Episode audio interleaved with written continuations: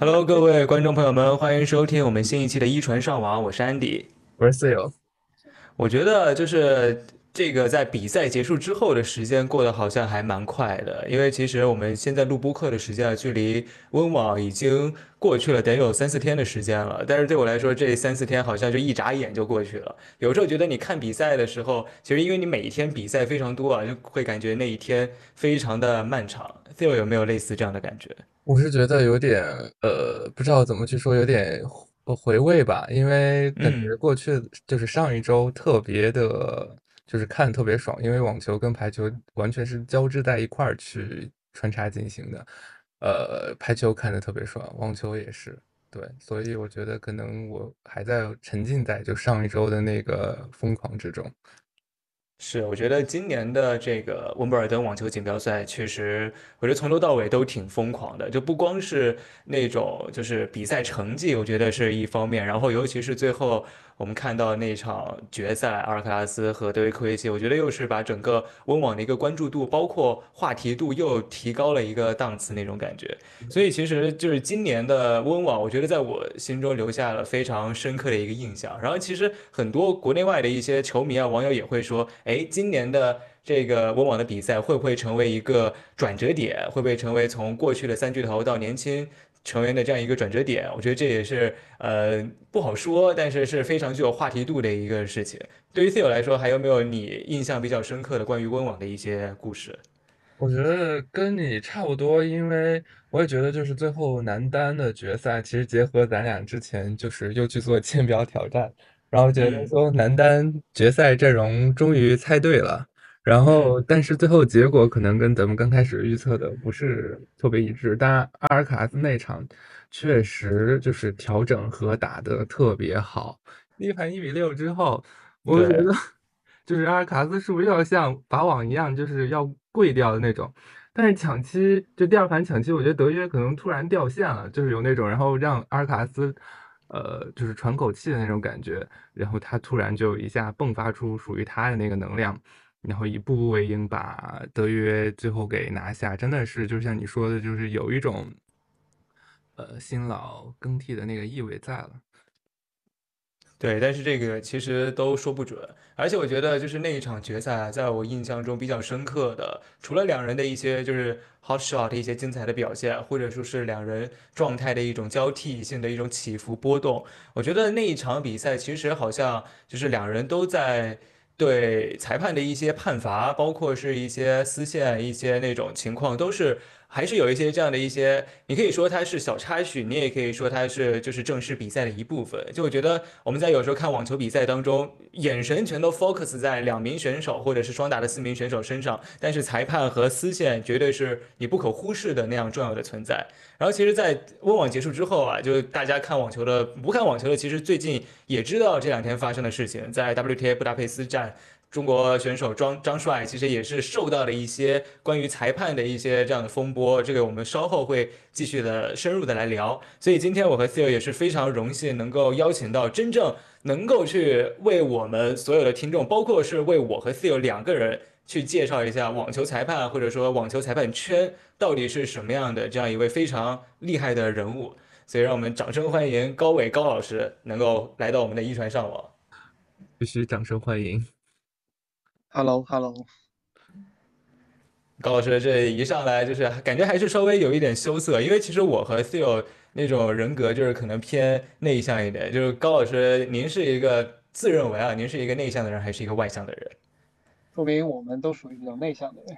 啊，是吗？高老师也觉得自己比较偏内向，是吧？还可以吧，就是可能稍微慢热一点，但是整体而言也不会说太内向吧，我个人觉得。嗯，确确实，因为我和 Theo 感觉也是那种比较慢热的一种感觉，所以先给一点时间给到高老师，让他来向我们所有的听众来介绍一下自己。好的，各位听众朋友们好。然后，因为我个人现在是一个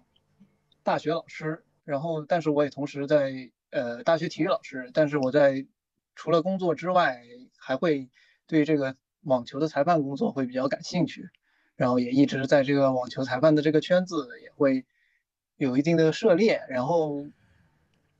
温网是我呃参加过的最高级别的比赛。然后我今年是属于第二年的参加这个温网，所以这也很有幸的被邀请来参加。呃，这次对，就是可以聊一下关于温网，也可以关于这个裁判的一些可能观众会比较有点感兴趣的一些事情。对，不是可能是一定非常感兴趣。对我们俩都非常感兴趣，因为怎么说呢？我们感觉就有时候会接触球员，有时候会接触一些志愿者，或者有时有时候会接触到球童或者是赞助商。我们觉得可能就是裁判圈一直是一个比较神秘的一个群体，就我觉得我们平时就可能在一些比赛啊或者什么，我们很难接触到这个群体。我们想也想知道，就是决定球员生死大权，也不能说生死大权吧，就是决定一场比赛胜负，然后保证这个比赛呃非常能顺利进行下去的这个关键的呃一个职务是到底是有哪些比较好玩的事情，或者是有哪些比较。大家不了解的一些东西在，呃，我先自曝一下啊，我其实也算是持证的网球裁判，我有一个国家网球二级裁判的一个证书，然后也考过试，可能会了解一些基础的知识，但是因为时间比较久远了，就是有一些基础的知识啊或者什么的。有一些忘记了，就我自己的感受啊，因为当时除了要考理论的一些呃知识之外，可能还有就是实操的一些就是考试，在当时就是取得这个证书的过程中，我自己感受啊，就是我站到那个裁判椅上面的时候，就是整个人的视野和整个呃就是看球场上的一些情况的时候，我就觉得啊。完全不一样，就真的就是你的眼眼神，我我觉得是会发光，然后会确实，而且看的特别清楚。我不知道高老师有没有这种感受？对，当然会有，因为呃，像呃，因为这种温网这种级别大赛的话，我肯定就只能做一个四线裁判员，因为呃，主裁的裁判员他们的级别就会非常的高，然后我是达不到的。但是比如说一些小的比赛或者一些我平时做的一些比赛，那我就是经常是会在裁判椅上面执裁的。所以，呃，从从上往下看整个这个球场的这个视角，呃，肯定会比有些就有时候观众们，呃，比如说在笼统的看整个球场的时候，在比如说在同一个高度看的时候会更精准一些。嗯，那不如就先分享几件在温网的一些就是执裁一些故事吧，或者说在温网，呃，从。呃，裁判的视角，或者从球迷的视角，或者是从就是经历者的这个视角，觉得有没有哪些好玩的事儿？因为温网也确实刚刚才过去，呃，两个两年参与了两年，我觉得大满贯的比赛肯定是跟平时的一些比赛，尤其是温网作为大满贯赛事中最传统，就是球员也是最重视的一个比赛。其实这个也可以跟我们或者跟就是我们的听众可以介绍介绍。首先一点，就它跟其他四个剩下的三个大满贯不一样的一点就是，我们的住宿它虽然是有一些的补助，但是房子得我们自己去找，所以会有各种的裁判啊，大家一起去拼什么 Airbnb 啊，或者说，呃，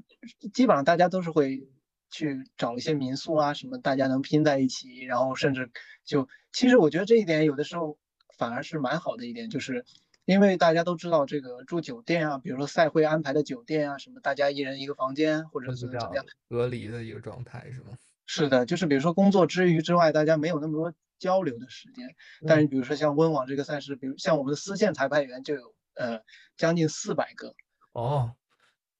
对，然后四百个，他们英国自己本土的裁判可能大概占个一半，但剩下的两百个裁判，他可能就是来自世界各地各个国家的裁判。哇。对，就就是就就是，所以你有的时候也会也会好奇，就是也是希望能够跟别的国家的裁判，甚至有些国家的裁判，我连名字都喊不，就是连国家的名字我都喊不上来。嗯，就是会你能够见到各色，就是来自全世界各个国家的一些裁判，然后有时候跟他们聊聊天，说说网球的故事，网球界发生的那些事情，然后裁判圈的一些故事，就是也是一种 social 吧。嗯，就是只能说。温网这个这一点有不好的地方，也有好的地方。不好的地方嘛，让我们等于又多了一项的工作。嗯，就是除了在场上工作之外，下面还还得再搜手是吗？是是是。然后另外嘛，就是呃，一般对温网有了解的朋友肯定就知道，这个排队是特别一个就甚至可以说来说，对对于我们来说，觉得是一件很夸张，甚至一点点难以去理解的一些事情，就是可能会觉得，但是对于很多，就是比如说，也我也见到过一些，嗯，中国的球迷，比如也在赛场去排队，嗯，但是呃，一般聊下来，就是他们主要是想体验这么一次，就是感受一下，就是会有极少部分可能是那种网球的特别忠诚的球迷。然后他们可能不止一次的排队，但是大部分还是呃，可能就是觉得对这个排队的这么一个传统感兴趣，想去试试。然后，嗯，甚至就会有一些中国的观众也是在那里搭着帐篷，提前一天甚至两天在那里搭着帐篷，就会在那里排队，就为了，因为因为有一点就是你排队排到的中央球场和一号球场的票，它的座位都还是比较不错的。这一点可能就是温网组委会就是觉得，你既然作为一个这么忠诚的一个呃球迷粉丝，那我们你既然排队付出了这么大的努力，我们也应该给你一定的回报。所以他们的座位一般都还是会比较好的，比较靠前的一些票。所以这可能也更能激起一些观众去排队的这么一种兴趣，一些激情。但是对于一些外国的一些排队的。观众而言，我跟他们聊，有些他们可能就觉得就是在度假的这种感觉，因为他排队的地方有一片很大很大的一片草坪，嗯，对，它是一个公园，他把整个公园征用过来，呃，让大家排队用，然后他们会把餐车，然后上厕所的各就是各种洗漱的，不管说从浴室，然后卫生间，然后餐车。卖酒水饮料的，他都会把很多的那种呃房车都会拉到这个营地里去，然后就可以给大家提供很多的服务，就有点像一个嘉年华的那种感觉。然后，但是是自己去露营，自己去呃安排自己的呃食宿，就是相当于说看网球比赛，就是看温网，只是呃他生活中的一部分。那其他比如说他是在去享受这个，对，是的，嗯，然然后今年。温网传统，它的这个不过它也做出了一点点的变动，但不过一般观众可能不太清楚，就是今年其实对于女子运动员来说，女子运动员是很开心的一年，因为今年并不要求说女子运动员一定要穿白色的打底裤啊，对对对，所以就因为很多女生就是女子运动员，她们都会抱怨，就比如说她们有的时候呃非常时期的时候，她们还要穿着白色的打底裤在场上去打球。她们没有办法百分百的注意力放在球球场上，因为她们会担心自己会不会发生一些意外状况或者怎么样。嗯，所以所以今年这么一项政策改了，就是其实球迷可能不一定对这一点能观察得到，但是我们是我们在比赛之前是被就是培训对 通知过，就是今年这这个是允许的，所以就今年你会仔细观察，会看到很多女子运动员她可能穿的就是。黑色的打底裤了。嗯，这块我我有一个发现，因为我发现徐一帆他这次不是进了那个混双的决赛嘛，他的护臂就变成了那个，就是用的是黑色的。好像我是看就是有媒体就会去做报道，说是因为温网这次也确实是做了一些特殊的一些，对对对，是因为可能徐一帆那个手臂的伤势或者什么的，呃，他的那个护臂的牌子好像只是有黑色的这个颜色，可能没有就是没有。白色的那个，对，而且没有 logo 可能。对对对，然后我就看他一直穿的是黑色的那个护臂去打的比赛，这也是温网的一个进步吧，小小的让步吧。对对对，我觉得也不能说是进步吧，因为呃，虽然说就我自己的感受啊，呃，就是温网虽然说就是可能比其他三个大满贯来说规矩比较多，但只要每次我进到那个，就是我没有去现场看过，就我每次只要看到那个球场。就在去看比赛的时候，那个就是白色的草，呃，是绿色的草地，配上白色的球衣，然后在四边的，就是那些非常传统的那个，呃，温网的那个 VI 设计，在一往往上一一呈现，我觉得啊，就是非常神圣的网球赛事又回来了，就是那种感觉又回来，就是一切都没有变过的那种感觉。尤尤其是跟澳网相比，澳网可能跟三个大满，其他三个大满贯来说，它是。呃，变通比较多，然后也比较拥抱一些新鲜的一些事物。他可能就从他的视觉上，还有从他的球场的颜色呀什么的，其实基本上就是呃，就是比较去喜欢去做变化的。就这两个其实也是网球赛事的魅力，就大满贯的魅力。就从我自己来说，我不知道安迪是怎么想的。就是其实对我来说啊，对，就对我来说，我觉得怎么说，温网也是一个就是标签化最重的一项大满贯赛事。就是我刚刚就是在听你们分享的时候，我脑在脑子里也一直在想象那个画面，因为我我没有看过任何就是现场看过任何一个大满贯比赛，对，所以但是我在想象那种画面，就是我如果假如说我现在在澳大利亚，我现在在呃温布尔登，我现在在美国，我是一种什么样的一个？呃，就是那种想象的那种，假装我戴一个 VR 眼镜，我会看到些什么。然后其实感觉其他的一些那种东西，就可能除了场地的颜色之外，我想象不到其他特别具有代表性的一些东西。但是温网能够让我想到的标签非常多，比如说草，比如说它的颜色绿色，比如说它的奶油草莓，包括它的横板山等等等等。我觉得温网是，就是对我来说从小就是一个就是非常庄严或者说是要素非常多的一项大满贯比赛。对，然后其实我还是想要问一个问题啊，就是因为我从我自身的想法出发，因为我小时候我第一第一次看网球比赛是。如果没记错的话，是一零年，当时是李娜和郑洁同时闯进了澳网四强。然后在那之后，我开始了我的呃看网球的这样的一个生涯吧。然后小时候就觉得啊，我我很喜欢这个东西，但是那时候你让我再去练网球，让我成为一个职业的网球运动员，已经 too late 太迟了。那我有什么办法能够进入这个圈子，或者说是能够去够一下这个圈子呢？我想到了一个，就是做媒体人。就可能大家，如果你刷微博或者刷一些社交平台，能看到最多的，除了运动员之外，可能就是网球媒体人，他们是最活跃的。反而像更加近距离的与这个比赛相关的网球裁判这个工种，它好像离大家的生活可能会怎么说稍微远了一点。所以我非常好奇，就是我今天录这个播客之前，就是最好奇的问题，就是想问一下高老师，就是您是怎么样走上网球裁判这条路的？这个。因为，呃，这个开始嘛，因为我的本科也是在国内读的，然后最开始开始也是因为自己是在体育系，然后自己也打网球，所以就是自然而然的，就是会走上这个，就是有学校有这样的机会，裁判员的培训，然后那我就自然而然的就走上了这条，呃，裁判的路，然后到后面的话，因为我本科毕业了之后，我就出国读书了，然后我就在英国读书，所以这也是。我能够去年入选温网的一大重要的原因之一，就是因为我之前在英国读书，然后我第一年入选是作为英国本土裁判入选的，所以这是我，所以就是，然后我到了英国之后，呃，也通过了英国的，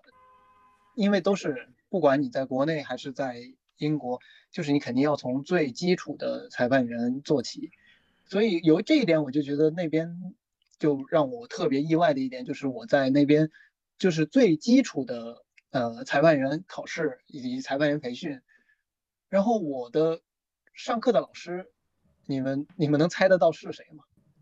英国的有谁呀？裁判？不是你不是你就是就是，呃，就是他是他是温网的裁判长，你知道吗？就是他就是就肯定已经属于全世界最有名的。裁判圈最有名的几个人之一，嗯，然后他带领的一众的可能有四五个，就是我不知道你们对于裁判的这种国际级裁判的这种这个等级了了不了解？就是他带领几个，但我觉得你可以给我们的听众科普一下，我们可能也是就只是了解一些皮毛，可能知道有铁牌、白牌什么这样的一些概念，但是具体的我觉得可可以高老师帮我们介绍一下，让我们长长知识。嗯，就是每个国家可能有自己的培养体系，嗯，然后但这个培养体系你就没有办法去对等去换算的，嗯，但是当你走出你本国的这个体系之后，呃，升到 I I T F 的这种国际裁国际级裁判员考试，就是它有一种它这种就叫它这种就叫白牌白牌学校，嗯，有专门一个这么一个也是一种裁判员培训考试的一个。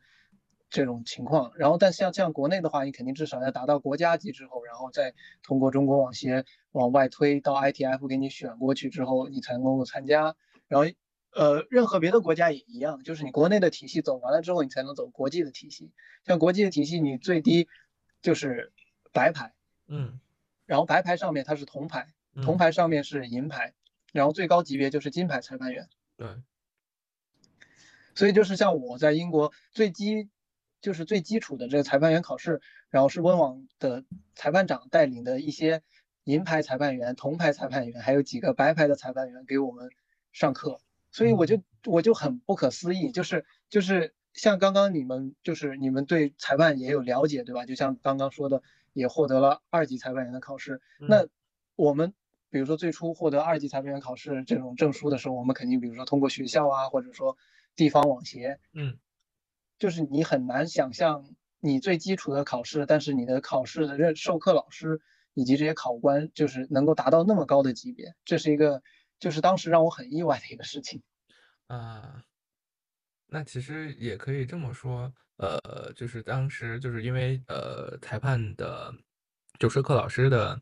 呃经验还有资质都非常的强大，所以也会给你就是很多的一些。呃，实战上或者是一些比较厉害的一些呃东西去呈现吧，我觉得是是不是就是如果就是在你考级的过程中，是不是会有这样子一个感受在？因为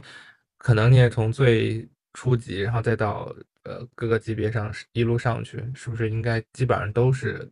以他们为班底去做的？对，就是也有也有一点可能就是英国它可能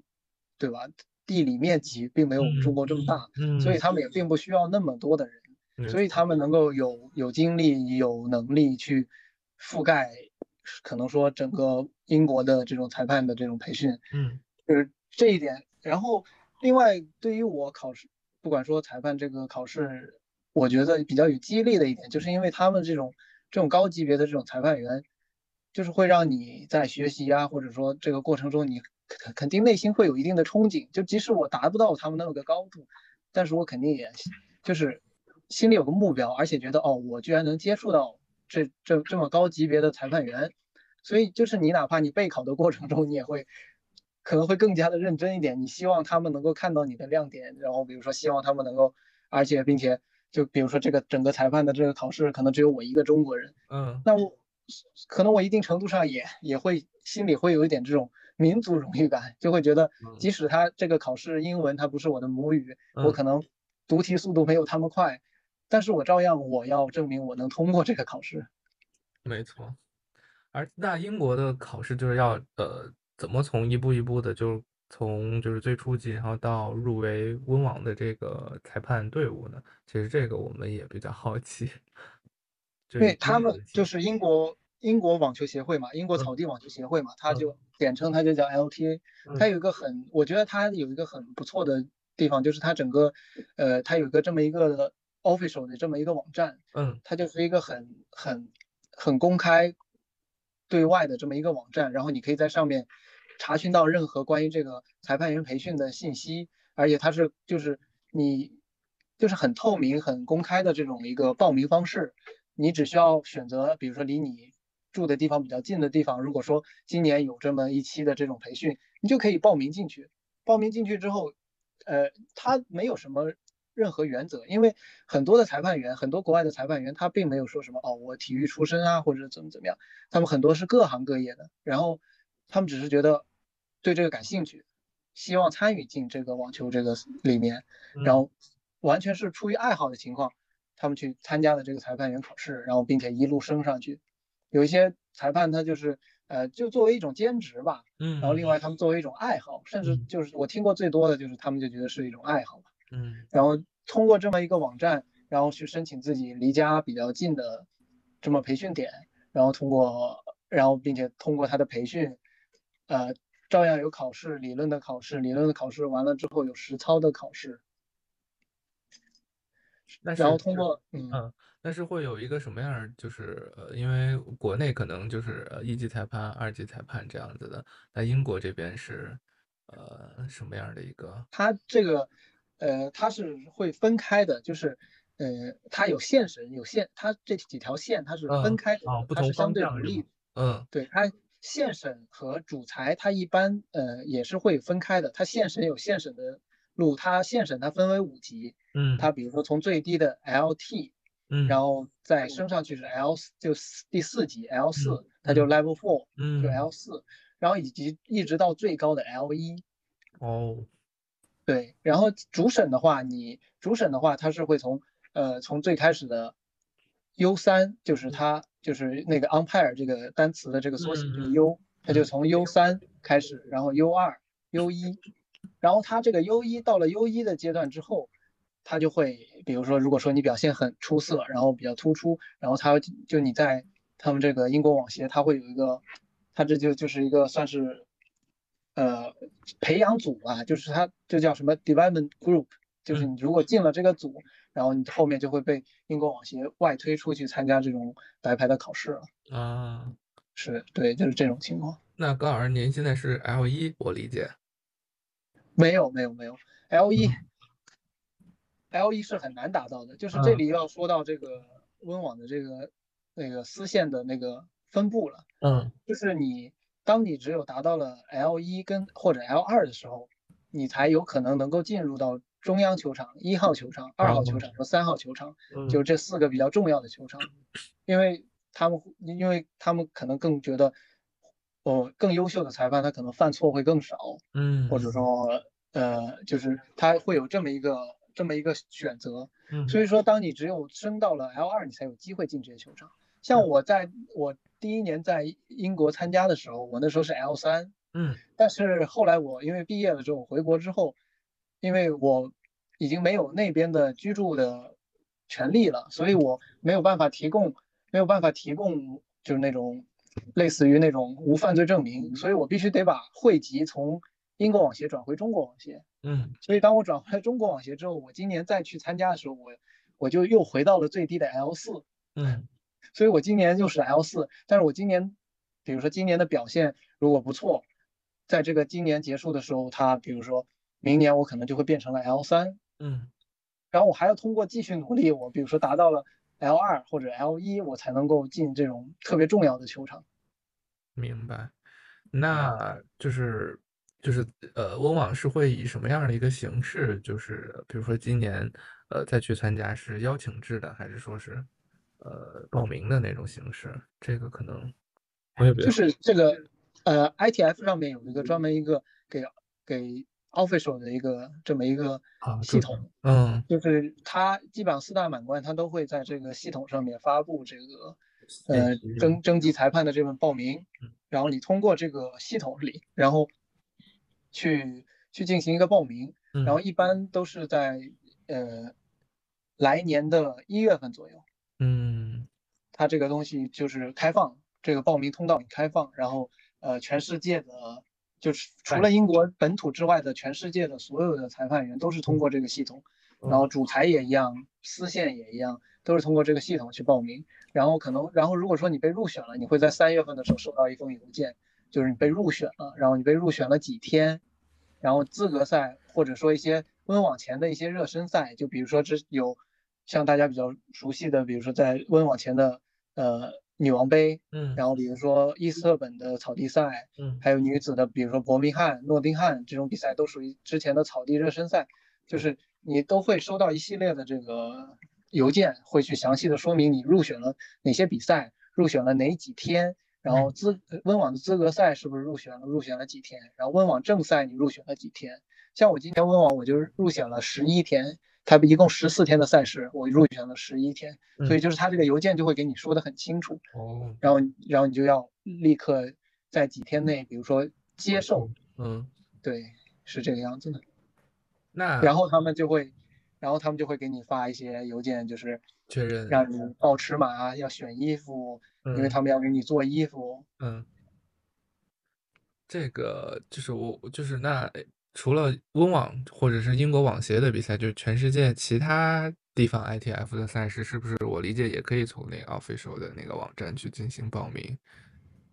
呃，那那不是的，因为你只有到了比较，我觉得吧，就是呃，从就是比如说像 WTA，我可能二百五以内的二百五就赛事级别嘛，二百五级别以下的很多赛事很有可能基本上就是。自己本国的裁判就哦，明白。我我的意思是现审啊，嗯，现审的话，基本上自己本国裁判基本上就可以给他 cover 掉了。嗯，但是像主审的话，他会有一些很严格的规定，就比如说什么级别的比赛，主审必须要在比如说白牌或者说铜牌以上才嗯能够主审。嗯那这种情况的话，那很多因为有一些比较厉害的裁判，他可能自己本土国家里并没有什么大赛，但是嗯他可能就也是会满世界的去跑去去一些比赛。但是像四线裁判员的话，基本上自己的本土的一些裁判就能把这个大部分的工作给他就胜任了。对嗯，只有像这种四大满贯，像这种温网这种，他会需要国际裁判，因为他本土裁判并不够。啊，而且如果说他全部上本土裁判的话，就是呃有一些可能不是那么有经验的裁判，他们也不是说，因为对于他们来而言，也是一个展现自己的一个每年展现一次自己的一种机会，就是他们不希望自己的工作做得不好，所以嗯他也会跟各个国家就给各个国家的裁判一些一些机会，嗯而且其实各个国家来的裁判都是非常厉害的，就哪怕丝线上的裁判员，他们很多可能都是国际级，然后而且都是很厉害的裁判员。对，了解。那这次温网和去年温网，高尔这边就是在丝线制裁的过程中，有没有就比较呃制裁一些什么比较好玩的球员呀，或者是球员有哪些什么好的，就是一些小癖好啊，或者什么这个就是通过转播镜头或者在现场才能发现的，其实也可以跟我们聊一聊呗。就是有的时候我觉得就是嗯，怎么说呢？就是很多时候运动员，他们运动员的那种风格，日常的风格，嗯就真的是跟他们的这个国家文化甚至 我觉得都是挂上钩的。嗯就比如说像美国的运动员，他们可能就在场上就是会显得俏皮一点，会放松一点。嗯，然后他们的特点嘛，就是发球啊，他们的发球，他们的正手，就就是所以，就比如说碰上美国的运动员，像我们丝线，有的时候就会有点紧张，因为他们的发球一般都是会非常拼了命、非常的暴力的那种嗯发球，所以就是你就会你就需要注意力非常的集中。然后嗯像美国的，就是美国的运动员，他可能就是会娱乐性，有的时候就是会强一点。然后像西班牙的运动员，就感觉清一色的就是那种 做事非常的严谨，就感觉甚至连线都不愿意踩，就可能很多比如青少年的运动员可能看着纳达尔的呃球长大的，所以纳达尔的一些习惯啊，一些他的一些呃他的一些习球场上的一些习惯，可能也会影响到他们，比如说西班牙的下一代的运动员。嗯所以就是就就会感觉可能每一个每一个国家的他们的运动员都会有一点他们自己的特质吧。嗯，那高老师有没有喜欢的球员呀？我喜我其实我最喜欢球员是呃德尔波特罗，他已经是退役了。啊，大师兄，对，是的，是的，嗯大师兄。他确实也是比较可惜，因为那个那一年零九年美网吧零对对，是的，领最多的那一次，然后嗯，呃因为对我我就是就可能我也是，毕竟我也是一个比较传统的中国人，嗯 就是对于运动员而言，我也希望他能够在场上以外，他场外也是一种，就是让人家喜欢的这么一种表现啊，或者说嗯，呃，在行为上啊，在一些素质上啊，就是一个比较比较高尚，或者说比较让大家觉得看着是一个比较正派的人。所以说，大家也都以和为贵，然后谦逊，然后非常对呃对，就比较低调，也不喜欢去那个张扬的那种感觉，是吧？是是的，是的。而且他的球风也是大家比较喜欢的，对吧？对，大师兄可能确实，如果你你这么去分析的话，他的那个特质也确实比较贴切。因为我是呃之前在中网，因为他有时候来中呃就是有一年来中网打比赛，就是在新闻发布会有跟他呃进就是提问他几个问题。当时可能是我第一次用英文就是向别人去提问嘛，我当时是一个非常紧张的一个状态，但又不得不提问，可能就是被安排了任务。就是这个问题必须要帮别人问到，那我就用了，也不能说比比较蹩脚英文吧，就是比较紧张的人。他就就是当我就是看着他嘛，他是属于那种就非常和善、非常耐心的听着你的那个问题，然后完了之后也非常认真、非常呃非常仔细的去就是解答你的这个问题。然后还还有一次就是他在中网去做那个慈善赛。正好还是跟张帅，嗯，就整个活动从呃场下再到场上，一直就是就确实非常言行合一，就非常谦逊，也非常 nice 的一个人，就对他的好感度真的通过那两件事儿之后，就是蹭蹭蹭往上涨。是的，是的，就是他有就蛮多这种可以让大家去赞美的事情。对，有非常多的一些闪光点。那其实，呃，我当刚刚那个问题可能问的没那么直白，我想，我想，我想知道就是。今年或者去年有没有呃，就直裁一些比较有意思的比赛？就比如说是哪一场比较关键的比赛，或者是哪一场比较印象深刻比赛？当时正好高老师是在现场是做那个呃丝线的，或者你印象比较深的？呃，就是我去年的时候做过一场，就是当时是一场双打比赛，当时我是站在郑庆文和。呃，王希雨的后面啊，对，就是有的时候会，因为你作为一个丝线裁判员，他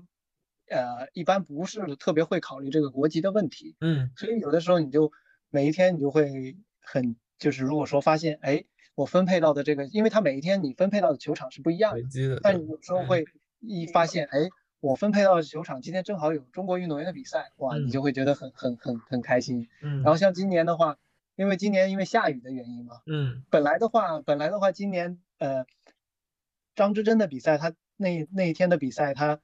不是被挪到了第二天嘛，嗯，然后如果他第一天如果没有受到雨水的这个 干扰的话，当时张之臻的比赛，他的放在那一天的最后一场，我正好是在那片场地的，我当天我就我就很高兴，其实我一直很期待，结果就因为下雨这个事情，结果你明白吗？就是就是还是还是会比较失落的，就是我。嗯，我还是比较喜欢，就是看关注中国运动员的比赛。嗯，对，就是我觉得跟广大球迷应该也是一样。那我们安迪有什么想问的吗？或者是，我觉得我今天就是 非常享受啊，因为刚刚就是高老师可能不知道，就是我们之前录录那个节目的时候，就我们俩的风格就可能是我偏那种就是控场、主持那一种。然后今天，因为就是在这一期播客之前，我和 Theo 一直在说，就是今天这一期播客是我们俩最紧张的一次。就是之前我们虽然有时候大部分情况下是我们两个人，然后有时候也会有一些其他的嘉宾朋友，但是可能就是对于我来说啊，我都比较熟。然后这一次高老师来，就可能之前没有什么接触，然后觉得就聊的这个话题又是呃比较重要的一个话题，所以我和 Theo 就是在前期做了很多的一些工作，尤其是 Theo 就是。找了非常多的资料，然后也是非常的紧张的一种感觉，所以我今天就有意的想让去让 Theo 去作为那种主控的感觉，就多说说话。我觉得 Theo 也可能未来就是能够解锁这样一个主持的能力。我觉得 Theo 今天的控场做的还是。就是非常好的，我觉得可以取代我的工作了。我不是让你来夸我的，我是让你来问问题的。对，因为我这句话一直想要去憋，我觉得就是在有一点点需要去提升这点，就是 Q 人，就是你如果去控场的话，就第一个一旦有气口，就是你接上之后，然后现在再来 Q。我刚刚一直在等你 Q，然后 Q 到我现在 Q 的时候，我都忘记我刚刚想说啥了。对不起，李老师。没有没有没有，就是进步进步，就是今天都是在一个学习的过程。然后其实我一直就是刚刚也在想的一个问题，就是可能已经聊过了这个话题，就是想问高老师，就是你们这个网球的等级的这样的一种获得的方式，就是我理解当中的，就是可能有一种是通过时间的积累，就是不断的往上去爬升；另一种是那种你每一场比赛。之后或者是一个赛事结束之后，会对你的表现打个分，然后根据这个最后的一个评分标准吧，然后你的等级是会提升，甚至是下降。就高老师，我刚刚的这两种猜测有哪一种是对的吗？或者是两种都错了？这个是看赛事的，就是比如说这个温网的这个丝线的这个打分系统，它是它可能是呃英国它自己英国的特有的，但是像这种裁判员的考试什么的。嗯，只要到了从就每个国家的体系不一样，像中国的话，比如说一级上面是国家级嘛，你国家级后面表现好了，就是如果说中国网协把你外推出去参加白牌的考试，呃，这是中国的一个系传系统，呃，别的每个国家，英国也是这种情况，所以所以的话，这个呃丝线的这个打分的话，可能每个赛事它是会有它自己的区分不同。然后它也会有自己的这个资料库，这个每个去年哪些裁判参与了这个比赛，然后它的这个，因为它是这么打分的，就是我们呃会有，它从从一到八，它会有八个等级的评分，然后它一般就是你呃起始就是从四开始，就是从一个比较中间的一个值开始，它四其实就代表的就是零分，就是你可能无功无过，就是你表现平平，就是你可能有的时候你一场也呃这么一场比赛下来就没有几个球。比如说到你这条线上，或者说到你这条线上都是那种很很清晰、很明显的球衣，就是你这种无功无过的表现情况下，你可能就是一个简单的一个四分，就是一个零分，但是你也不扣分，也不会给你加分。但是，一旦当你表现有一定的表现比较好的时候，他就像呃我说的这个是温网的这个情况，就是他这个英国网球协会他们这么个评判标准，就是你当你表现比较好的时候，你可能呃主裁。这个分数是由主裁给你打的，而且比如说，当这场比赛你在场上超过三十分钟，这个主裁他就是需要给你一个这么一个分数，然后表现比较好的情况下，你可能会得到五分，五分的话就代表什么？就是你可以是正一，就是你等于说正一分，就是你加一分。然后如果说你表现特别突出，比如说还比较蛮突出的，就比如说有几个鹰眼挑战啊或者什么呀，你都赢了，然后主裁就会。再给你加一分，你就可能到你就到六分。六分的话，在他那个在他那个评判里面，他就是正三分。然后，嗯，像七七跟八这两个分数的话，是一般是很难看见的。就是你当达到七的话，就是当场的主裁他需要做一个书面报告，就是说说明为什么给了一个这么如此高的分数，就很有可能就有些运动员连着四五个挑战。而且那个挑战就可能又只是，比如说出界一点点，压线一点点，但是他全都对了。当有这么一种情况下，当主裁还要出示一个书面报告去说明我为什么给他了这么一个七分的这么一个高分，然后我要通过书面形式去证明我确实给的这个分数是公正的，而不是说啊我跟他是不是有私底下有什么关系比较好啊，或者怎么样，然后再会有呃还会有审核就是 review 的人。根据他这场比赛，他们甚至会看这个比赛的回放，就是就他们对于每一个七分，他们都是非常非常的谨慎。然后如果说你真的表现不好，你可能就会从四就往下打到三二一，这样子就是负分。然后他每一年你这个赛事结束了之后，你你的每一场只要超过三十分钟的呃比赛，你都会有一个这么一个分数，然后最后通过比如说正一正三。负一、负三这么一个比例，最后会得出一个分数，然后再用这个分数去排名，去决定，呃，L 一啊、L 二的这个人数，是是是这么一种情况。确实学到了很多，就是就是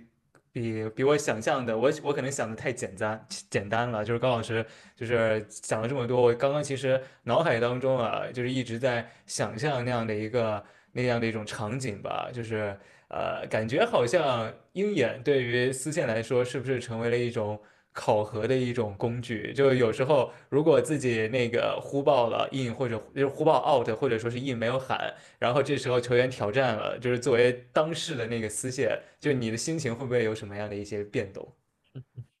好犀利啊！我我 我记得 很犀利吗？没有，这是一个很正常的事情，因为因为嗯，可能观众因为。裁判丝线也是人嘛，对吧？你总有犯错的时候。当你注意力就是我们呃裁判圈特别讲的特别重要的一句话，就是说什么？就每一次，因为我们每次早上的时候都会有一个上场前都会有一个那种 TA meeting，就是一种就他会你会有那种技术场监，他会给你做一个技术指导。然后大家很强调的一件事情就是你在场刚上场的刚上场的五分钟，以及你快要下场的那五分钟。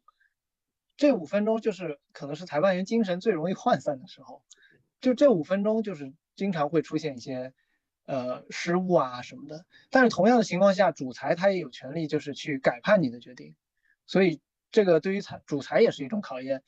呃，对于丝线也是一种考验。像我去年，因为去因为有的时候你的那么个那么一个呼报，当受到球员挑战的时候，你肯定会比较心里紧张的。因为肯定会存在那种，你喊了或者说你没喊，但是你并不是那么确定的球，但那种情况下你肯定就会很紧张。嗯，但是如果说当你喊了一个你特别确定的球，但是然后球员还要挑战你的时候，那你心情其实是很放松的，因为你会觉得啊，我这球我非常自信。你这个喊了我，我很开心，你喊了，因为你喊了，你反而是给我加分。啊，这个点是我就是今天才知道，就是原来就是对方挑战失败是会给四线加分这一点。对，因为呃，是只在温网我打断一下，是只在温网的这个评判体系里，还是说就是呃呃国际上的那个网球巡回赛也都是这样的一个评判体系呢？就是加分这个事。对一呃，对于丝线裁判员的打分是是所有的大赛事都会有的，因哦为你而且就是从你就是你考裁判员考试的过程中，你主裁的主裁的一个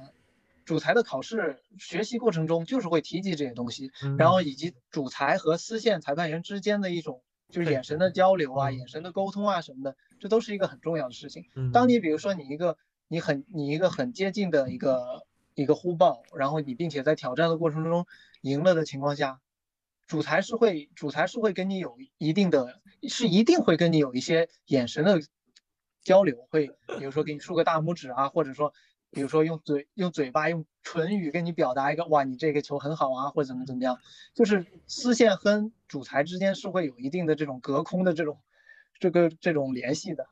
我觉得我下次去看球的时候，我一定要观察这个。我觉得我也会观察一下，就是这种就是细小的环节。对，你们可以观察一下，就比如说突然一个压线的球，然后比如说这个这个这一条线的这个裁判员表现的很好，然后你就可以去观察这个这个裁判员是不是这一球结束的时候，他是不是会一直盯着主裁，然后你再看看主裁是不是说会在比如说呼报完，比如说这个比分之后。跟那个裁判员会有一定的眼神沟通，你们就会发现这个是一定存在的。我好酷啊！我还有个问题啊，就是因为我当时看澳网跟中网的时候，就是呃好像就是丝线都是会隔一段时间会做一个轮换跟球同的，但是具体是多久，我一直没搞清楚，是七局呢，还是按时间呢？按局数还是按时间来去做那个就是丝线去进行一些更换？就大家可能会休息一下或者什么样？这个要看赛事的，像温网的基本原则就是上一个小时，下一个小时。嗯就是你你在上一个小时的时候，然后嗯，下一个队伍需要呃，就提前十分钟就已经在那个后场了是吗？在那个场外就是准备候场，然后在嗯。局间休息的时候，或者说盘间休息的时候，就要去替换掉上一批的裁判。嗯。就是大家这个每一个队伍都会有自己一个那种 team leader，嗯。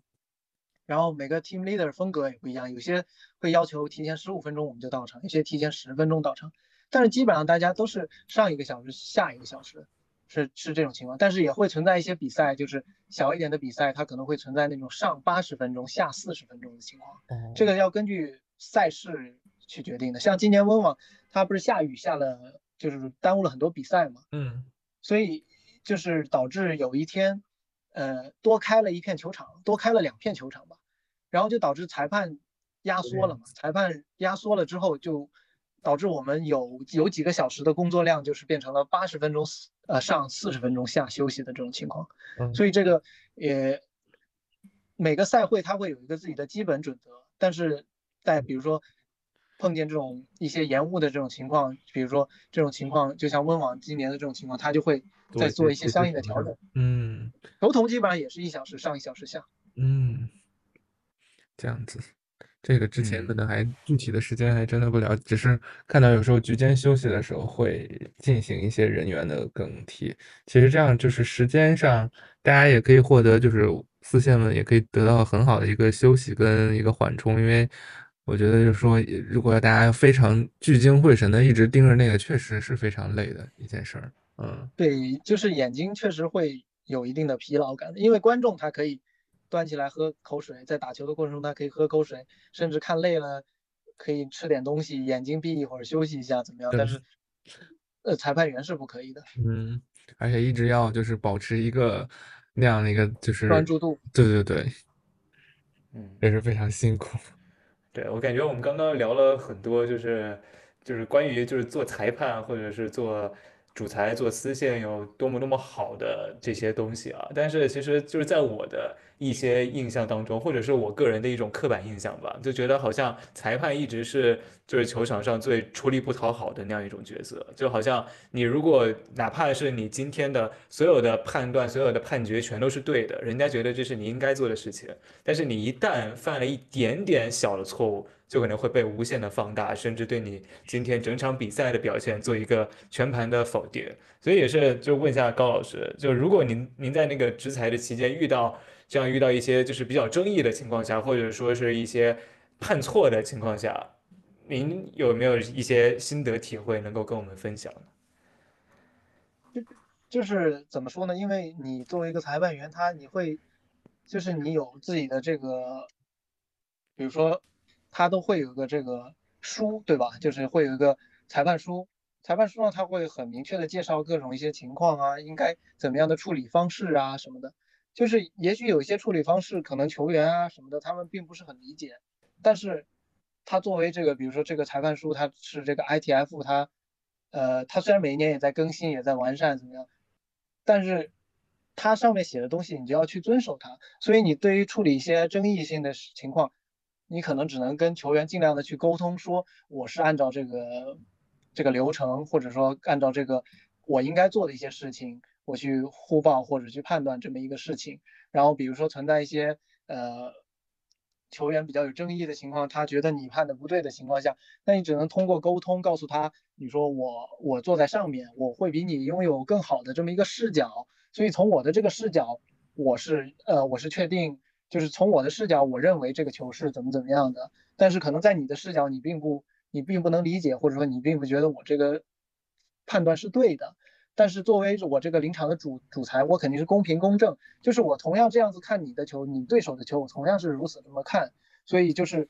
就是会尽量的去疏导球员，告诉他们我是我并没有说偏袒你的对手或怎么怎么样，只能就是就是嗯，我们很讲究说什么，就是 sell your point，就是你即使可能觉得你不是那么自信，但是你也同样要呃去跟球员去沟通，试图去。让球员稳定下他的情绪，去接受这一分，所以就是，所以说作为主裁，他这个沟通的能力也是非常的重要的，而且主裁其实也非常的辛苦，就是因为你丝线可以换，但是主裁这一场的主裁他就是要裁，你打像四大满贯男子的比赛，你打四个小时、五个小时，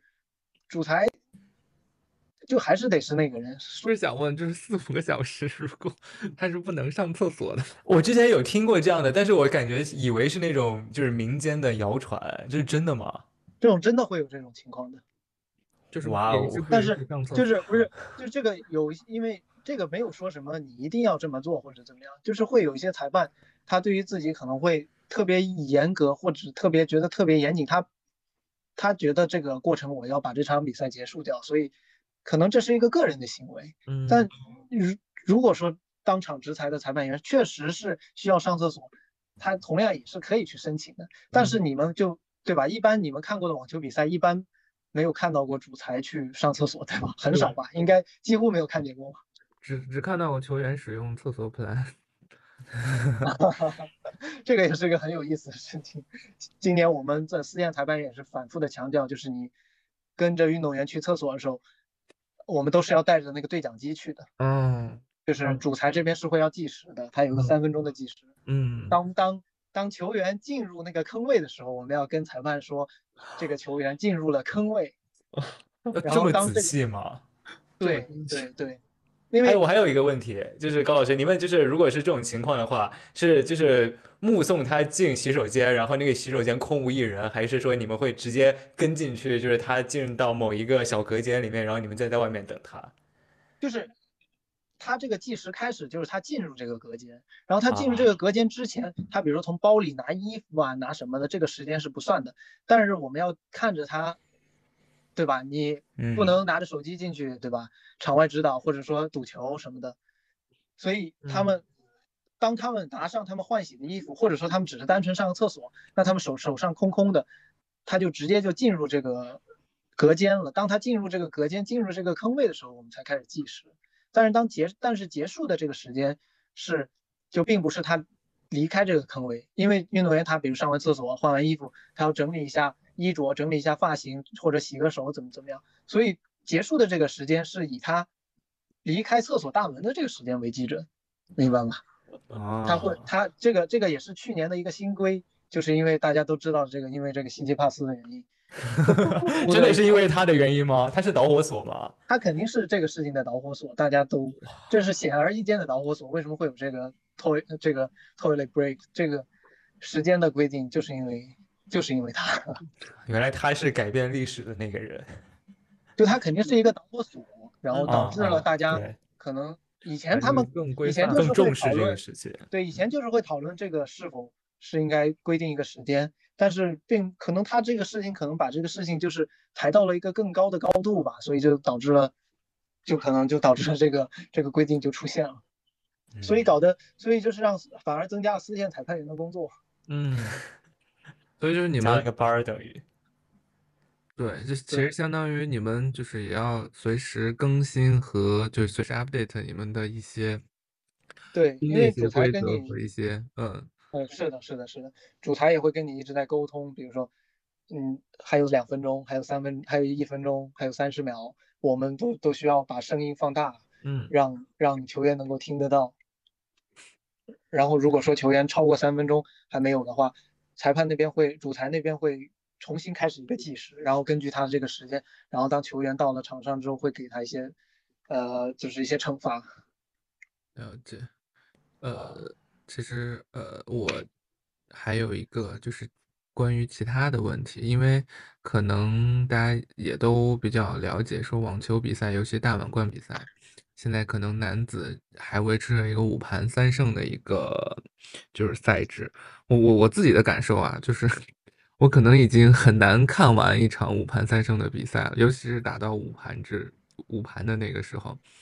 呃，所以呃，我看就是 ITF 以及 WTA、ATP，就是网球组织，其实也是在针对这些做一些调整和变化。当然，有一些网球，就比如说那个发球计时，还有呃呃取消一些长盘制啊什么的，这个其实都是让这个比赛变得更为紧凑、更为就是吸引人一些。跟澳网不是也引进了电子丝线的这个情况，就很多球可能直接，比如说你澳了，直接电子丝线就直接通过那个广播就告诉你是澳了。我想问问高老师，对于电子丝线有什么想法跟理解？对，那作为我们我们作为这么一个丝线这么一个工种，那那我们肯定不希望我们被丝线完全的被被这个鹰眼给完全的取代，对吧？嗯然后，但是你同样的这个鹰眼的和这个调试配啊调试也是人工去调试的，嗯而且基本上温网的就拿就是它也会存在一些的这种是就是错误的这种情况的，尤其是比如说一场赛会的开始的这么第一天或者第二天，就哪怕温网的赛会开始第一天、第二天也会存在，比如说某个球场的这个鹰眼它并没有调得很准确的这种情况，嗯就是因为草地上偶尔也会留下一点点球印，嗯你然后你会发现这个球印跟这个鹰眼回放的这个点，就是会有一些差异。然后也许就因为这么一点差异，它可能一个球就是出界了，一个球就是界内，也会存在这种情况。就是嗯，我觉得这个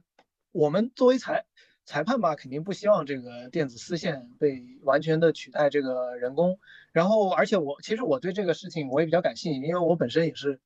体育出身，嗯然后，并且我后面，呃，也也也会可能会做一些这这方面的一些采访吧，就是从各种角度吧，比如说采访一些球员，采访一些呃观，采访球员，采访观众，甚至采访一些裁判员，就是从各个角度去看看大家对于完全取消呃人工丝线的这么一种看法吧。嗯然后我，然后另外嘛，我说就是因为 ATP 已经要求，比如说二五年开始从呃一些级别的比赛就是要全面采用这个电子丝线，但是电子丝线这个东西，首先它这个，呃，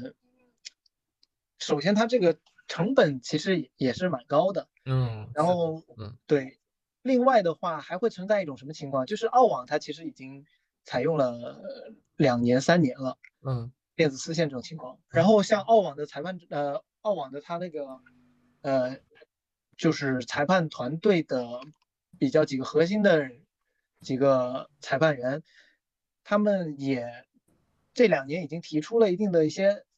就是一些问题，就是说，虽然说电子丝线可能大家觉得更准确啊，或者怎么样，但是他们澳洲已经面临了一种情况，就是可能没法支付起没那个电子丝线的不不不不不，就是就怎么说呢？就是 next generation，就是你下嗯一代的裁判员会有点断层了。啊，就是你你就是很多，因为你想坐上大满贯的比赛的主裁，那可能是千千万的裁判里面的金字塔尖的那一批人。嗯但是那这一批人他确实可以坐在这个椅子上，但是像比如说像我们这一批人，那我们想要登上大满贯的舞台，那我们所指望的肯定就只能是参加这个丝线工作。嗯但是当你，当你比如说发现这是取消了，这个澳网这个丝线，我这辈子可能如果说他真的，呃，接下来一直沿用电子丝线，我这辈子我都没有机会去参与了，那可能，尤其是对于他们澳洲本土的裁判而言，他们会，会对于他们的这种作为裁判员的这条路的这么一种热情是一个极大的削减。所以他们澳网其实就是澳洲已经已经有面已经发生这已经发现这种对于下一代裁判员培养的这种断档的这么一种问题，所以其实他们内心其实也是纠结的，对于赛会组委会来而言，明白。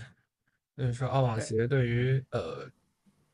怎么样能有主裁来进行那个执裁的一些经验和积累，就在电子丝线出现之后，会受到一些呃滞后或者是经验不足的一些情况出现。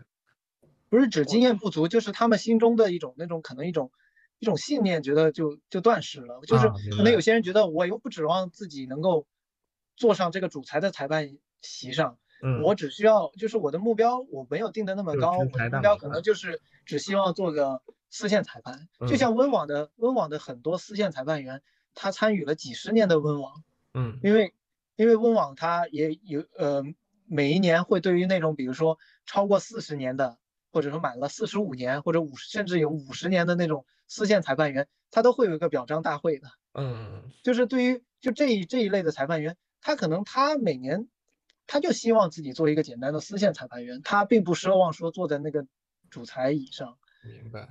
所以就是会对于下一代的裁判会有一定的缺失吧。反正澳网目前据我了解是已经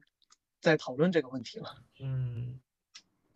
那我觉得这个是我就是从来没有想到过的一个点啊，所以我刚刚就是知道，就是高老师给我做这样一个一条思路的一个启发之后，我觉得我整个人就是有点被震慑到了。就是我之前就是一直都没有，就是对电子丝线这个看法，从来没有从这个角度上去考虑过。也就是说，可能在之前，你作为丝线是你整个裁判就是裁判的这样一个晋级之路，它的一个必经的一个过程。然后它也可能也是一个分支，就好像我的理解啊，就是你如果要去做一些赛事的主裁，或者说是一些高级别，就是更高级别赛事的主裁，你也可能在最早的时候去做丝线，就是从这一步一步开始。然后有的人可能觉得我可能不太适合做主裁，或者说我没有办法达到我想要去做大满贯决赛那样一个主裁的位置，毕竟只有一个。但是因为丝线的存在，它让更多人有这样的一个机会，能够去体验这样的一种感觉，或者说你哪怕做丝线，你也做到了大满贯决赛的丝线，你也是非常厉害的这样一点。但是电子丝线的这样一个出现吧，或者说是人类未来对它的一种更加广泛的一种运用，反而会把这一条比较具有人文关怀的一条路给断掉了。我是之前没有想过这样的论点，因为其实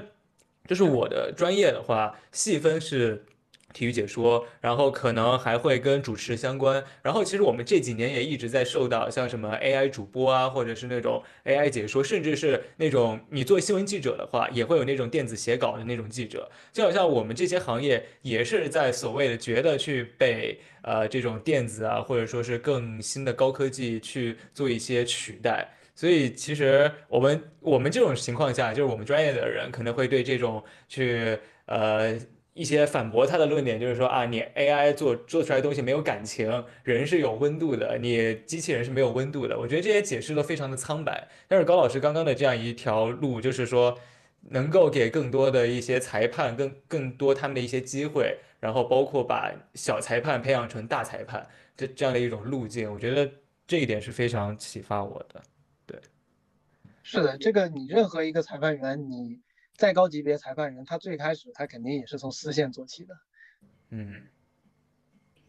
我觉得这也是，就是你没有办法要求，你像有的球员，他第一次打进大满贯决赛，他都会吓得就是根本不会打球一样。你如果要一个从来没有站上过大满贯决赛的一个人，哪怕他打了，他主就是就是执裁了多少大师赛决赛。他他第一次上大满贯决赛，他也是会心虚的，他也会就可能全场犯错误。而如果你裁判全场犯错误的话，又没有人可以换你，那这场决赛就变成灾难了。我觉得这如果为未来的这样的一种网球世界的秩序的一种维持的话，我现在更加坚定，就是我觉得要人工裁人工线审是非常有必要的一件事情。我觉得我跟安迪想法一样，我也之前可能。呃，只是从自己的角度去想，因为我之前可能也铺垫的比较多，就觉得可能电子丝线这一块会对比赛的进程，还有比赛的呃，就是从观看者的角度来说，可能会呃更舒适一些。但可能从网球这项运动的发展来说，我觉得其实还是需要去仔细思考，去如何在科技跟就是呃人工这块去做一个。Balance 这个真的是去需要去做一个看如何去做一个平衡的，嗯，对，其实其实其实哪怕我不作为裁判，我作为一个观众，就就就我个人而言，我我还是喜欢有这种人工丝线的，因为有的时候球场上的那个气氛，就是在挑战的这个这个这个过程中，大家在那个很有节奏的去鼓掌的这么一个情况下去调动整场的这么一个气氛的这种感觉，嗯。对我刚刚其实也是想说这个，然后刚刚没来得及说，就是我心中就是一之前的那个坚定的想法，就是我我之前去看过比赛，就是在现场看比赛的话，呃，就是那种感觉就跟电视上看的完全不一样，就在现场看一天，比如说一个比赛日三场比赛。然后我就会看的非常的困，然后有时候都会那种失去焦点，都不知道自己坐那儿干嘛。然后就是球员现场又很安静，就特别适合睡觉的一个环境。然后只有那种就是发现突然发现，哎，好像要 challenge 了，然后大家开始鼓掌，然后那一刻我就醒过来了。然后我如果是坐在那种电视机前，小时候坐在电视机前去看的时候，每次提出挑战的时候，也是觉得是我作为一个观众和现场进行互动感最强的那么一个时刻，我也可以去猜这一球是界内还是界外。所以我觉得挑战是网球世界非常必不可少的一个东西。没错，后面其实我还是挺想聊，就是了解一下高老师未来还是会从事跟网球相关的工作吗？还是说呃？继续在自己的学校里去，呃，深耕可能是其他的一些领域，就是也是我们比较好奇的，因为可能根据你之前的介绍，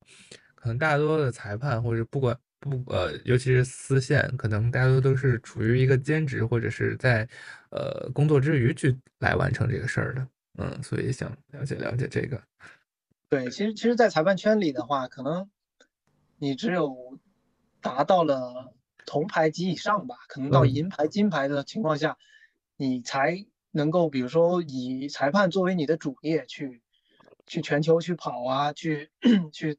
作为你的主业。所以其实大部分情况的话，还是只是作为一个副业。嗯，像像我的话，我接下来肯定也是会继续去参与这种裁判工作的。然后不管说，因为温网跟那个他那个赞助商那个 Love Lauren 这个牌子签约的这个合同是到二五年嘛。嗯，所以就是说，明年二四年他是肯定还会是有四线裁判员的。嗯，就就是就是他只要不取消，那我认为我肯定是会每每年去申请的。嗯，因为温网的裁判员，你比如说这国际裁判的这个两百个这个坑位，真的是你掉一个补一个上来的，你掉下去了，你再想补上来，真的是非常困难的一件事情。所以就是其实对于我们裁判圈的裁判员而言，就是一个非常。非常珍惜的一个机会，就是大家不不不，就是不不愿意去把自己这个坑位让出来，说让别人给你填进去，把你给踢掉了。嗯，所以所以就是因为，嗯，温网的这个他这个二五年还会不会有四线裁判员，这个就是要看温网他们自己做做做做出一个决定了。了解。那除了温网这边，国内这边高老师有没有什么想法？国内这边就是因为，比如说自己自己当地的一些比赛啊什么的，我都是会有参与。嗯，比如大学生的比赛啊，青少年的比赛啊，然后嗯，比如说后接下来的什么中国赛季，如果说我能得到机会去参加的话，那我肯定也是一件很高兴的事情。而且中国赛季，嗯，宁波好像有一站了。宁哎，对，宁波这站我应该是会去的。嗯，宁波这一站，嗯然后另外就是像中网啊，呃，上海大师赛啊这种，如果我有机会的话，就入选了的话，我肯定也是会参与的。而且今年，呃，因为有一个亚运会的这么一种情况，可能我后面的工作时间开始时间也会比较推迟，所以我会有比较充分的时间去，如果说被入选的话，我可以去参与这些工作，明所以这都是很好的事情。对，嗯，对于我个人而言。对裁判而言也是，他 有一个这么喜欢网球，然后热爱自己的事业，然后又又有很就是在温网的这种大赛的一个经历，我觉得对中国裁判、中国网球裁判来说，我觉得也是一件很好的事情。那我们聊完就是一些比较干货的一些事情之后，其实最后我们想聊一个是最近比较有争议的一件事儿，也就是张帅在布达佩斯，呃，首轮跟本土选手的那个，嗯。那个非常争议的那个那一分，我我想就是高老师从裁判角度是，呃，如何看待或者是分析这个这个事情的？这个首先这个红土比赛它有这个球印，然后主裁他多一项职责就是去下去去指指这个球印，嗯。就是当就是呃主裁如果说对于这个球印不确定的情况下，他比如说会招呼来这个丝线裁判员说你该你呼报的这个球，你这个球的球印在哪？你给我指出来，这嗯是一个基本的流程。嗯然后像这这场比赛的话，这这反正是一个很争议的事情，就是你通过这个，不管说外媒的报道也好啊，各种球员的发声也好啊，其实大家显而易见就是能够明白，呃，谁是谁是过错的那一方，就是谁是就是对这个事情做的不合理的这一方。嗯然后，嗯，像就是对于这种球压线不压线啊，它这种属于一种在裁判领域，它属于一种事实问题。嗯就是这个球的事实问题。这个其实它的主导权是在主裁的。这个这个这个其实主裁他他去他决定这一球是界内什么的，呃，他其实并没有那么大的过错。嗯，但是就是就是对于观众而言，就是因为他这个球印会非常的明显，所以就是观众就是呃，就是不管从观众啊、别的球员啊，他大家都会觉得是不是主裁存在一定的问题。而且像现在 W WTA 也也已经正式介入去调查这件事情了。嗯后面我估计也是会有这种相关的这种声明啊什么的。但是通过然后从球员的角度来讲嘛，嗯，那个球员虽然说他是好像是第一次，而且是持外卡打这种这种级别这个这个级别的比赛，嗯但是他那个行为是绝对会非常的掉人品的这么一个行为。因为有些球员对于比如说底线的有一些球什么的会擦的会比较快，尤其是像发球线的有一些球印，他可能会擦一下，因为你可能经常会落到那种位置，不希望说跟别的球印混淆了。但是嗯在那个情况下，在甚至张帅还在抱怨，在要求就是要求 referee 进场的这种情况下，就是需要更高级别的这种嗯赛会的这种官员去介入的情况下，他做出这么一种行为，那肯定通过就是各个各种球员他们的这种社交媒体上的这种发文，大家显而易见，就是大家对他的态度，从至少从球员角度的态度，就是还是挺一边倒的吧，我个人觉得。嗯，而且从我看球的时间和就是经验来说，一般来说就是呃，在红土球场上，大家会去擦那个球印，是证明那个球是对方得分的好球，然后才会把那个球印给擦掉。呃，所以就是那个本土选手他的那个行为，我当时看到也是就觉得有些莫名其妙，感觉他是在破坏一些就是网球圈，对，他在破坏一些网球圈一些比较美好或者是比较呃约定俗成的一些规则吧，呃，嗯，他这个擦擦这个球印的情况下，就比如说双方球员他对于擦球印这件事情他不会有什么意见的，因为比如说这一分双方已经确定了这么一个正这个正确与否的情况下，嗯。他们正更大的原因就是为了怕下一分又打到这一条线上而啊干扰这个球印，嗯。其实是这种情况。一一般来说，嗯，明白了。那看安迪还有什么想了解的或者是想问问高老师的？我觉得今天已经收获太多了，我到现在就还在消化一些东西，就是刚刚讲的一些内容，像电子丝线，然后还有就是更早说的一种打分系统啊，包括它的呃那种那个那个那个那个叫什么啊？那个呃厕所的那件事情，就我现在还在消化这些东西，所以我觉得今天如果这些已经听到这个时间点的听众，绝对是觉得。听这一期播客会收获非常非常多，你可能在外面根本就不知道的一些知识，而且所以也是非常谢谢高老师今天。对，而且如果后面有机会，我我们希望还能跟高老师就是再进行一些探讨，或者是就是这种聊天的形式。可以的，没有问题。然后像你之前，我记得你问过我说那个球员在温网什么砸拍子的这个事情，嗯。像这个事情的话，温网它其实跟就是草地赛跟别的赛事它又有一点不同，就是对于这个行为，就球员违反行为准则的这一条，它对于砸拍子的容忍度是非常低的。因为你如果自己掰断拍子没有关系，但是你如果把拍子对草地去砸的话，这个对于草地的这个损耗，这个草坪的这个维修成本是非常非常高的。就像球员他们，就是我这次听一个裁判就跟我说说。说球员，因为你比如说你一般小的赛事，你呃拍子砸一下砸在硬地上，你把拍子砸坏了，可能呃主裁是会给你一些违反行为准则的一种判定。但是像温网的话，对于这种是非常零容忍的，就是因为这个草坪，据据听说，就是你比如说你球拍砸一下，你砸出一个坑，这个坑的这个维护成本可能是在三千磅以上。哦，虽然虽然我也不是很理解为什么可以贵到这个程度，但是就是据说就是这个料理成本是非常的高的，所以对于球员，对于这种把球拍往草地上砸的这种情况，草地的赛赛赛事是呃更特殊一点的。嗯，鲍尔现在已经为自己 Q 流程。我们已经就是就是聊得太嗨，遗忘了这个 环节。谢谢高老师帮我们把这个又补充回来了。对，我正好想到了这一点，所以就是，就因为你之前不是说，就这也属于温网比较有意思的一点嘛，就是草地赛跟别的赛事不一样的一点，可能稍微就是让大家更明白一点，为什么比如说，哎，球员其实也就就甚至就是球拍回这一分没有打好，就是把拍子甩到空中，他自己没有接住。球拍砸到地上，这种情况如果说在硬地场上是不会有任何的这种这种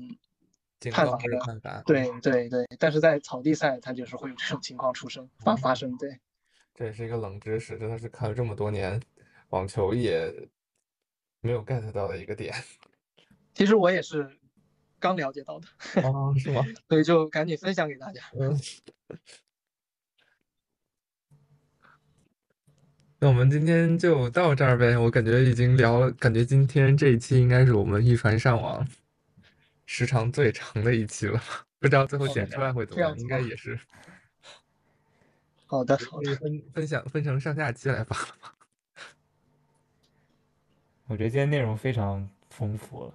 嗯，那我们就今天先这样，然后后面如果还有机会的话，我们希望可以再。跟高老师约一约，再聊一聊。就比如说，如果高老师今年有机会去参与国内的一些赛事之后，我们可以再约一个时间，跟高老师再聊一聊。好的，好的。那还是由安迪来结束吧。我每次的结束都是一个套路。你来吧，看你有没有什么不一样的结安定方式，帮我就是给我一些启发。呃，那得让我好好想一想。呃，我觉得这一期可能大家听到现在的话，应该肯定是会受益匪浅的，因为我们当时想选择策划这一期，就是想把网球不一样的一些。呃，群体或者是大家不太了解的这个背后的故事来告诉大家，我觉得这一期我们的目的也达到了。后面我们可能关于网球和关于排球还会有更多一些有意思或者是深度的故事来进行跟大家来进行聊天的形式来去展示，所以大家要多多关注我们的一传上网。呃，另外，呃，大家除了在小宇宙平台之外，还可以在苹果 Podcast 也搜索“一传上网”关注我们。那我们今天就先就这样，还是最后要感谢高老师。嗯，谢谢高老师，嗯拜拜。拜拜。好的，好的，谢谢你们邀请我。